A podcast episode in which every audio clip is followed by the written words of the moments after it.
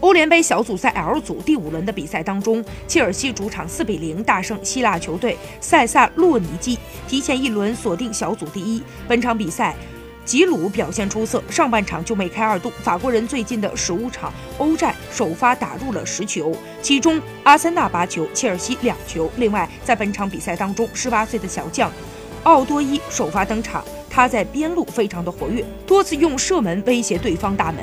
虽然上半场有一脚射门被横梁挡出，但下半场他还是成功打入了在一线队的首个进球，而且还助攻了莫拉塔的进球。本场比赛，切尔西赢得非常的轻松，蓝军全场共有二十八次射门，这比对手多出了二十次，而且射中的次数达到了十次。